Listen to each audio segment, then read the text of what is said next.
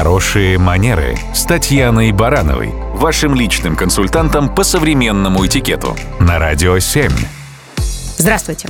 Говорят, что понятие «этикет» появилось во Франции в 17 веке при дворе Людовика XIV. Строго говоря, это не совсем корректное утверждение с точки зрения того, что история этикета гораздо более продолжительная.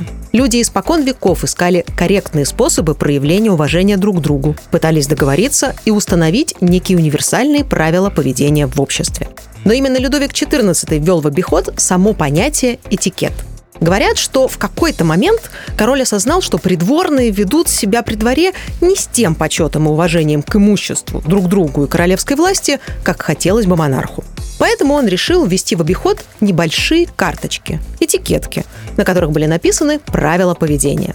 Например, предписывалось не топтать газоны в Версале, одеваться соответственно мероприятию, за обеденным столом вести себя подобающим образом и так далее – Любопытно, что Людовику XIV приписывают не только заслуги в зарождении правил этикета, но и немалое влияние в области мужской моды.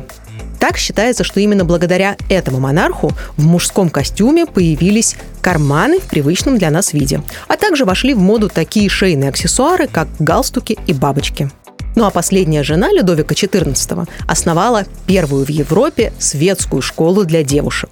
По ее примеру, в 1764 году Екатерина II открыла Смольный институт благородных девиц. Так что колоссальное влияние Франции на этикет неоспоримо. Историю знать полезно. Это и есть хорошие манеры. Радио 7.